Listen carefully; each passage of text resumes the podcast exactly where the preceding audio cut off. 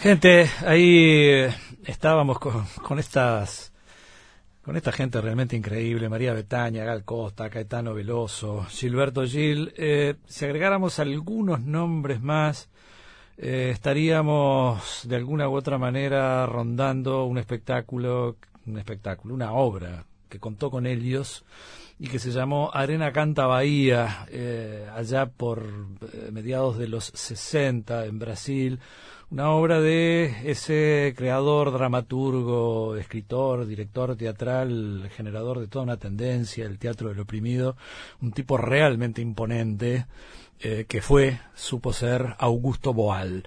Eh, recordarán la semana pasada, cuando estábamos en ese especial en el Teatro El Galpón, que fue una, una, una tarde mágica realmente para nosotros, esa emisión que hicimos de la salita Atahualpa, que eh, andaba Julián Boal, eh, medio como guiado por, por Héctor Guido, mostrándole un poco las instalaciones del teatro El, el Galpón. Bueno, eh, es parte de esta, de esta causa del teatro del oprimido que llevó adelante su, su padre. Eh, Julián está eh, bueno, intensamente dedicado a sus labores teatrales, a más de que, bueno, es doctor en ciencia social. Eh, la, la, magia no pudo ser completa ese día, no sé qué pasó, pero eh, teníamos muchos invitados, charlas, se nos, se nos, se nos fue eh, el tiempo como, como, como arena entre las manos. Y bueno, hubiera sido redondita esa jornada si hubiéramos integrado, aunque más no fuera algunos minutos, a Julián. Eh, no obstante, Helio, eh, cumplidas las actividades que vino a desarrollar por acá, ya volvió, creo que anda por Río de Janeiro, cumpliendo con sus eh, actividades docentes eh, y nosotros no, no, no, nos queríamos quedar con las ganas de conversar un poquito eh, con él, un poco del, del, teatro del oprimido, un poco también de, de, su padre y un poco de lo que vino a hacer acá.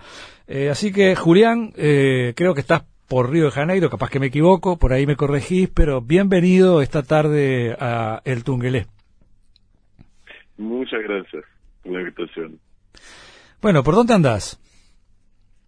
Yo vivo en Río, eh, un poquito menos que ocho años ahora. Antes vivía en París. Es verdad, es verdad. Bueno, eh, ¿cómo, sí. te, cómo, ¿cómo te fue en, en, las vueltas que diste por acá? ¿Anduviste con eh, los grupos Liminal y Hemisferio Izquierdo, que estuvieron de alguna manera haciendo lecturas de tus obras? Sí, fue eso. En el espacio de Radio Pedal eh, hicieron una lectura eh, de, de, escenas que escribí para una función que organizamos aquí en Río que se llamaba la Feria Carioca de Opinión. Que era la Feria Carioca de Opinión, era un homenaje a la Feria Paulista de Opinión, que fue realizada por mi padre hace 50 años atrás, eh, en que él invitó a varios dramaturgos para que escriban escenas que todos tenían que contestar la misma pregunta, que era ¿qué piensas tú del Brasil de hoy? Y eso en plena época de la dictadura, eh, obviamente las funciones fueron muy críticas, las escenas fueron muy críticas, y se censuró a la obra, pero los artistas eh, que ahí estaban envolvidos, eh, involucrados, decidieron en una sesión con toda la gente ahí, entrar en disidencia cívica, en resistencia cívica a la dictadura, o sea, de hacer la obra mismo que la dictadura no lo quiera. Entonces empezaron a hacer escenas de la Feria Paulista de Opinión en otros teatros. Entre un acto y otro, hacían 10 minutos de la feria.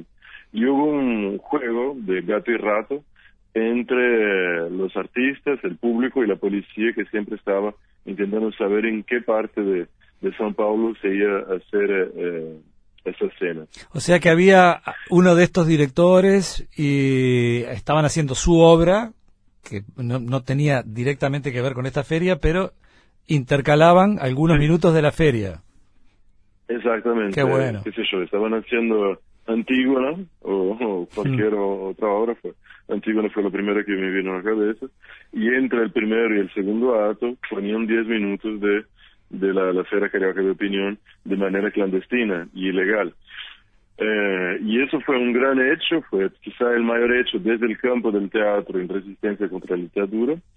Y eh, queríamos, eh, 50 años después, luego después de las elecciones de, de Bolsonaro, hacer un homenaje a, a la invitando a más o menos 15 colectivos de teatro para hacer una para hacer escenas que contestaban la misma pregunta ¿qué piensas tú del Brasil de hoy?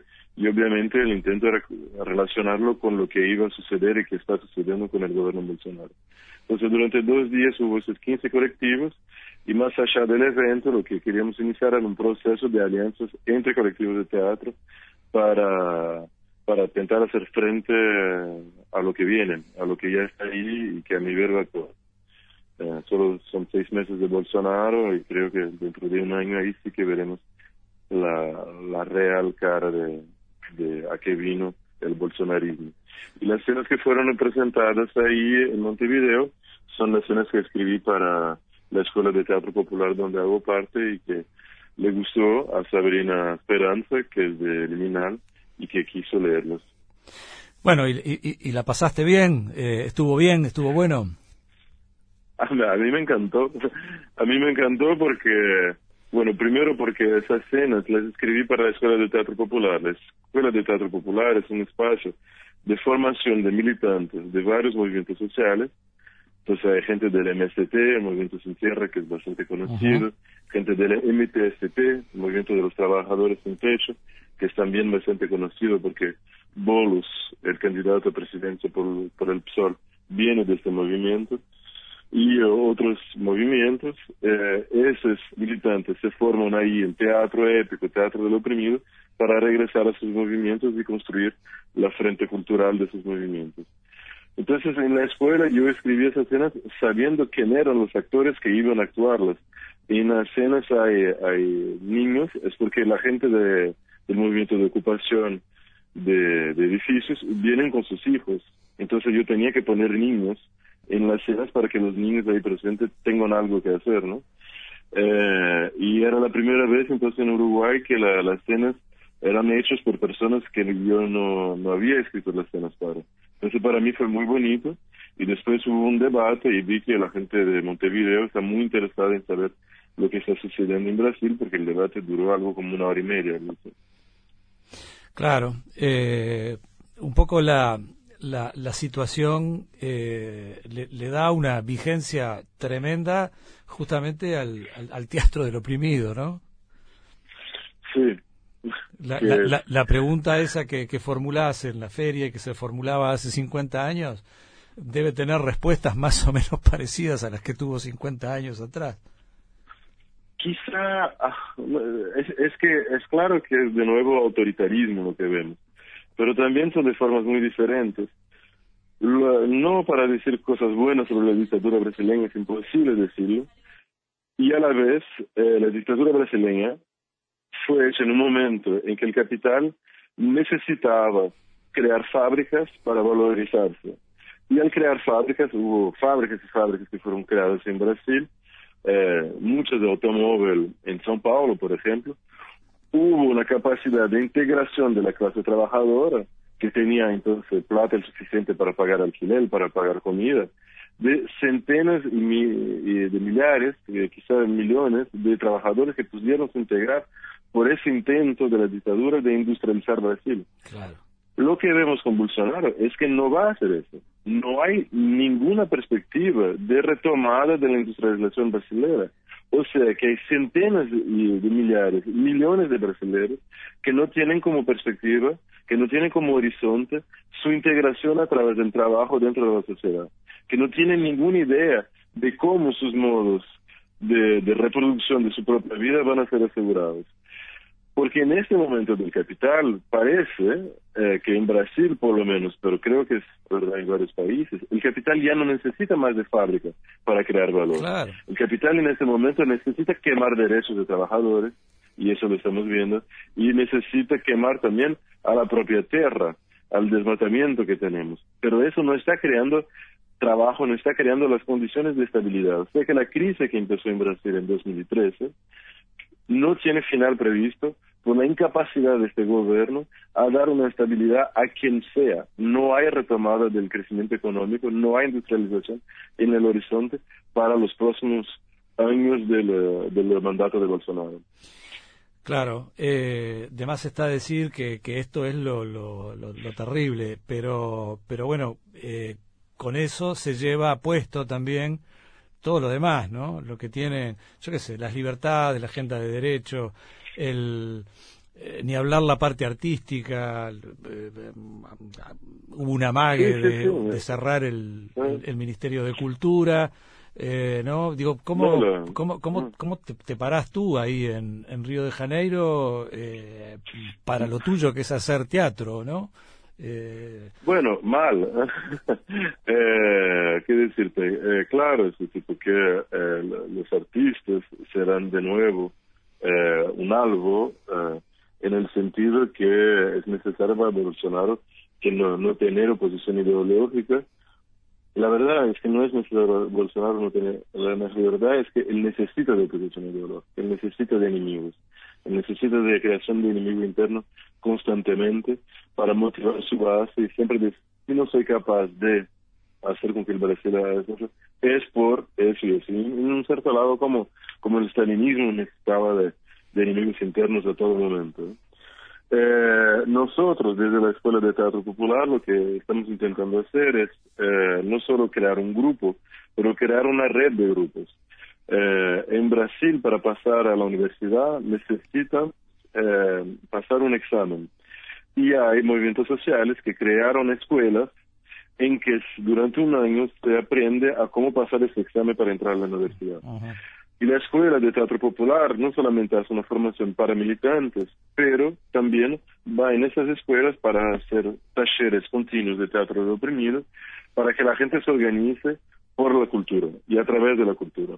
Ya que el trabajo no va más a ser eh, el gran vector, parece, en que hay posibilidad de organización, nosotros intentamos y sabemos que no será el todo, no será la parte más importante, pero puede ayudar en algún modo, organizar a los jóvenes de periferia, los jóvenes de los barrios más populares, a través de, talleres de teatro. Y ahora más o menos en estos talleres diría que somos casi 50 personas, más las 20 personas, 20 militantes que componen eh, la escuela de derecho. Entonces somos más o menos unas 70 personas. Eso es muy poco, eso es muy poco, pero la escuela tiene dos años y medio y tenemos ganas de, seguir creciendo y a ver hasta cuánto, cuánto tiempo, hasta qué magnitud vamos a crecer. Siempre con la idea de no ser solo teatro, pero de ser teatro vinculado a los movimientos sociales. Es un poco la, la un, sería algo así como la esencia del teatro del oprimido que fundó tu viejo, ¿no? Eh, digamos, eh, la formulación teórica, todo eso parte un poco de ahí. Sí, sí, eh, claro hay mucha inspiración de, de, mi padre en la idea de multiplicar, en la idea de tener masa. Él decía que hacer una obra en un lado no, no era suficiente, pero si 500 grupos hicieron la misma obra eh, en varios sitios, ahí sí podría haber una, un cambio. Eh, es también inspirado en varias cosas que existieron uh, de antes, tipo el, uh, el teatro de agitación y propaganda en Alemania de los años 20, con quien tanto dialogaba Brecht. Eh, la idea que no. Bueno, eh, eh, aprovechamos. Eh, ya medio Pablo, medio como esta, esta cosa, o con Juancito Steiner, cuando está ahí, medio como que se corta cuando tiene que ir una tanda. Me parece que esto está regulado, la línea telefónica. Vamos, vamos a aprovechar para mandar una pausa. Estamos con Julián Boal eh, bueno, un hombre totalmente, plenamente identificado, eh, parte de esa movida tan fuerte que generó un tipo realmente imponente como Augusto Boal, ¿no? un grande del teatro en el mundo. Eh, así que bueno, ya volvemos después de la tanda. Bueno, recomponemos la, la, línea ahí que hubo un pequeño corte. Estábamos escuchando atentamente a Julián Boal eh, bueno, eh, que participa allí, este, bueno, es un, fue parte de, bueno, una obra imponente, como decíamos, este, generada por, por, su padre y bueno, hoy de alguna u otra manera es un poco el, heredero también de, del teatro del oprimido. Eh, Julián, ¿lo, ¿lo, sentís así? Mira, hay una frase de un dramaturgo alemán eh, sobre Brecht, ¿no? Que Brecht es nuestro padre a todos, digamos, ¿no? La gran referencia. Y uh, Heiner Müller sobre Brecht dice, utilizar Brecht sin criticarlo es traerlo. y, yo, y yo pienso que el legado de mi padre es demasiado importante para que sufra tamaña traición de no ser criticado. Está bueno, está muy bien.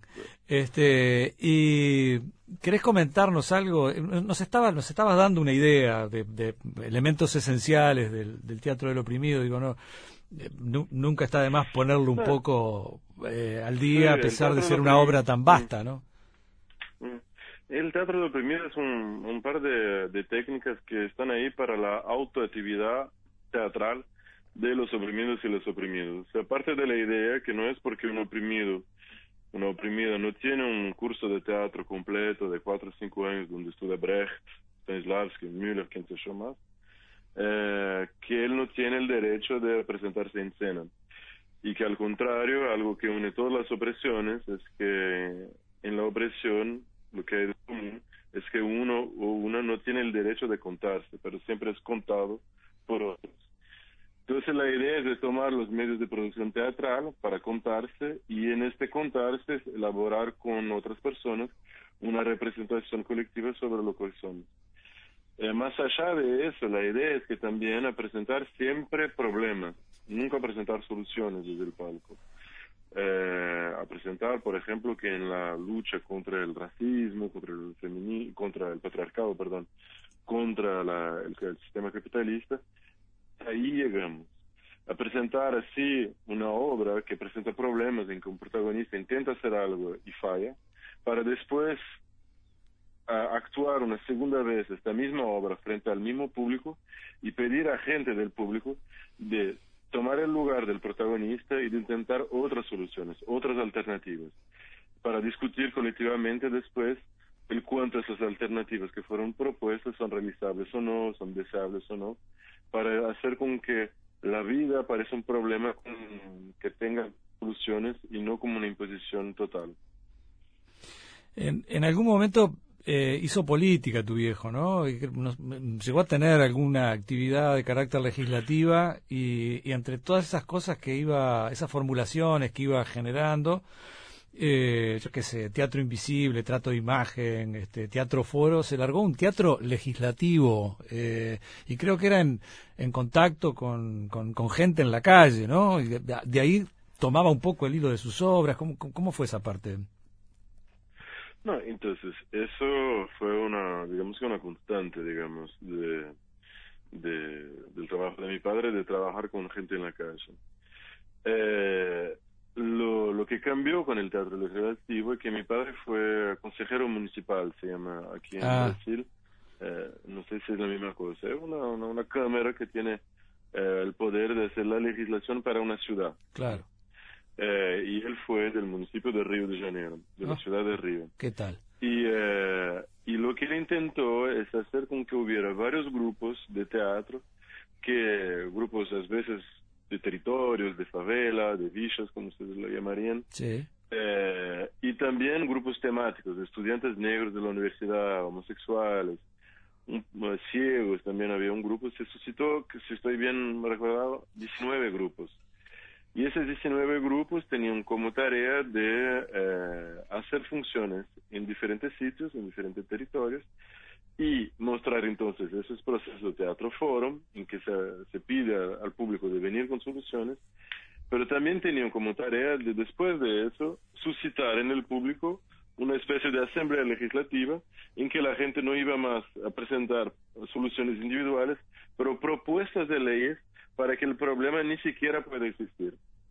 Entonces, por ejemplo, no solo qué hago yo cuando mi marido me pega, pero cómo hacer con que haga una ley para que haga más espacios que puedan acoger víctimas de violencia doméstica. Eh, y a través de ese proceso se hicieron un par de leyes y mi padre tenía mucho orgullo de decir que la primera ley de protección a los testigos fue hecha a través del Teatro Legislativo en Río. Qué bárbaro. Qué bárbaro. Eh, ¿Dónde es que, que, prospera más la, la, tendencia? ¿Adentro de Brasil mismo, antes de, tener que exiliarse en forma obligada? Eh, eh, creo que tienen un centro muy importante. Mismo tú me decías que eh, hasta hace algunos años vivías en París. Creo que son como los, los, dos centros, ¿no? Este, París y Brasil. Pero digo, de repente, en algún momento, cuando tu viejo no, no, no estaba en Brasil, eh, quizás el, el, el momento de más expansión fue en Francia. Eh, el, sí, yo creo que el momento de, de expansión uh, internacional se dio en Francia, porque Francia también era un sitio en que circulaba mucha gente y muchos exiliados también. ¿no? Claro. Eh, y era y mi padre llegó a Francia en el final de lo que se llamó los años rojos y muchos grupos estaban interesados en otras maneras de trabajar para dar un intentar dar un segundo aliento a su trabajo, ¿no? Entonces, rápidamente en Francia mi padre hizo talleres en que venían 400 personas y que acababan haciendo un monte de, de, de, representaciones en la calle. Pero hoy día el sitio donde el teatro de oprimido es el más fuerte es en India, la verdad. Ah, mira. Un grupo, sí, hay un movimiento social eh, que se llama Jana Sanskriti, lo que quiere decir la cultura del pueblo, que hoy junta 400.000 campesinos que tiene el Teatro del Oprimido como eje organizativo central, eh, como manera de promover una democracia interna eh, central. Entonces, cada, cada vez que van a hacer una campaña, los, me, los primeros meses y meses antes de, de hacer cosas, digamos, eh, efectivas, luchas efectivas, hay una preparación que se da a través del Teatro Forum con 30 grupos de teatro foro más o menos que hacen funciones en 10 eh, pueblitos cada. O sea, son 300 pueblos Ah. que, que son uh, eh, organizados a través del teatro del oprimido y eh, eh, ese proceso de encontrar la solución con el público y de hacer con que el público entonces haga eh, a través de esa intervención la línea política de cuál será la campaña contra, qué sé yo, eh, la corrupción de los policiales allá, la, la venta de los remedios de los hospitales públicos, bueno, eh, la violencia doméstica, un par de temas sobre los cuales hablan. Y el Jana Sanskriti tiene tanto éxito en esto que fundaron la Fundación Indiana de Teatro del Oprimido, donde solo entran movimientos sociales y que si tú sumas los militantes de todos esos movimientos sociales, esta Federación Indiana de Teatro del Oprimido tiene más o menos dos millones de personas dentro. Qué bárbaro. Qué bárbaro. Es, no teníamos claro, ni, ni idea de que se había proyectado por, por ahí, ¿no? Eh, qué, qué cosa importante realmente, ¿no? Eh, en, en, en, en, el 2008, eh, Augusto Boal, tu, tu papá, fue nominado para un premio Nobel de la Paz, nada más y nada menos. Eh, ¿cómo, cómo, cómo, le cayó eso? ¿Qué, qué, qué, qué recordás de, ese momento? Bueno, que él estaba bastante feliz, digamos así. Él estaba muy, muy feliz y muy uh, honrado de, de tener esta, de haber sido escogido. Y, fue un honor grande que recibí. Está bien. ¿Y ¿A, ¿A, quién se lo dieron? ¿No te acordás? Yo no me acuerdo. 2008. Yo no me acuerdo, la No. verdad, quizá lo rechacé psicológicamente de cómo no le dieron a mi papá, pero no me recuerdo, la verdad que no me acuerdo quién lo recibió. Está bien, está bien. Bueno, ¿y cómo era tu viejo? Uh, era una persona, ¿cómo decieron? De una persona que tenía una, una relación con el real muy muy bonita. Eh, era una persona que siempre vio en el real una, una posibilidad, otra.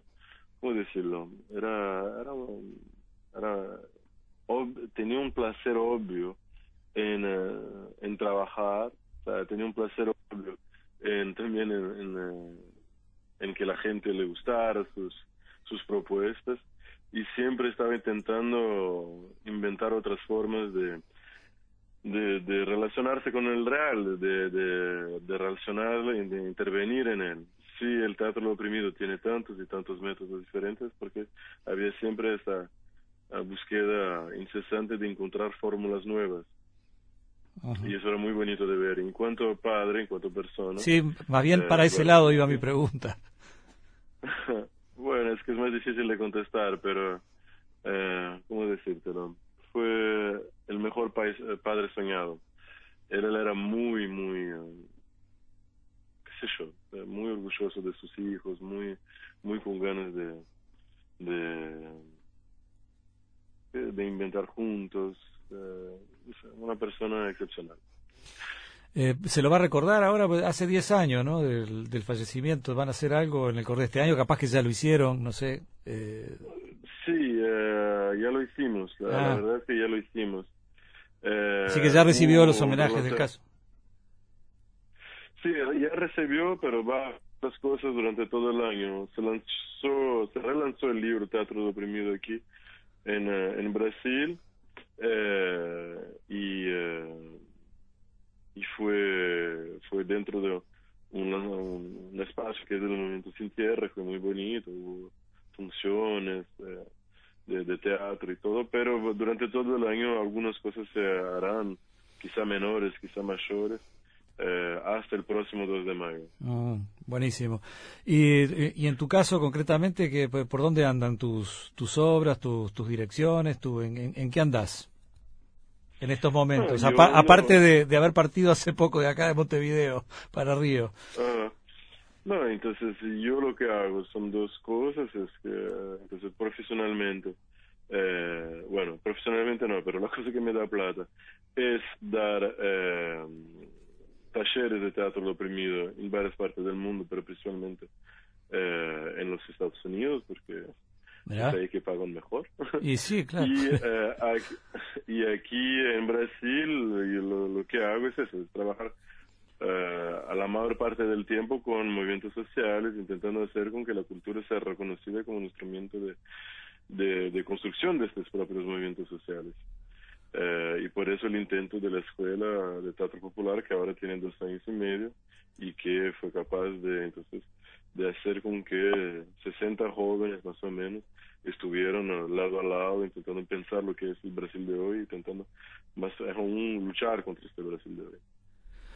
Eh, Julián, yo te agradezco muchísimo. Eh, la verdad que hubiera sido un momento redondamente mágico el que, el que te hubiéramos sacado de la platea el otro día, que nos acompañaste unos minutos desde la salita Atahualpa, ahí en, en Teatro El Galpón y bueno, eh, hubiera quedado como muy común, muy corriente y muy normal dentro del marco de la transmisión que estábamos haciendo por los 70 años del Galpón, eh, involucrarte y entreverarte en la, en la mesa. Eh, no, no, pudo ser esta vuelta, pero, pero no, no, no dejo de pensar que en cualquier momento puede darse, ¿no?